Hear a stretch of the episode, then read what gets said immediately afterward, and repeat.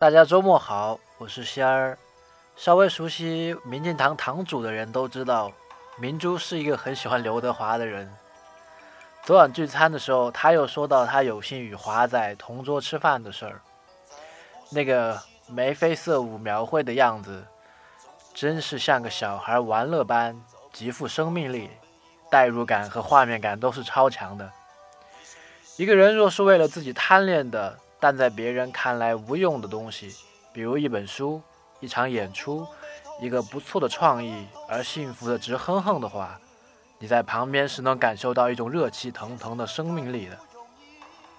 人生不过短短三万天，当你意识到生命有多宝贵的时候，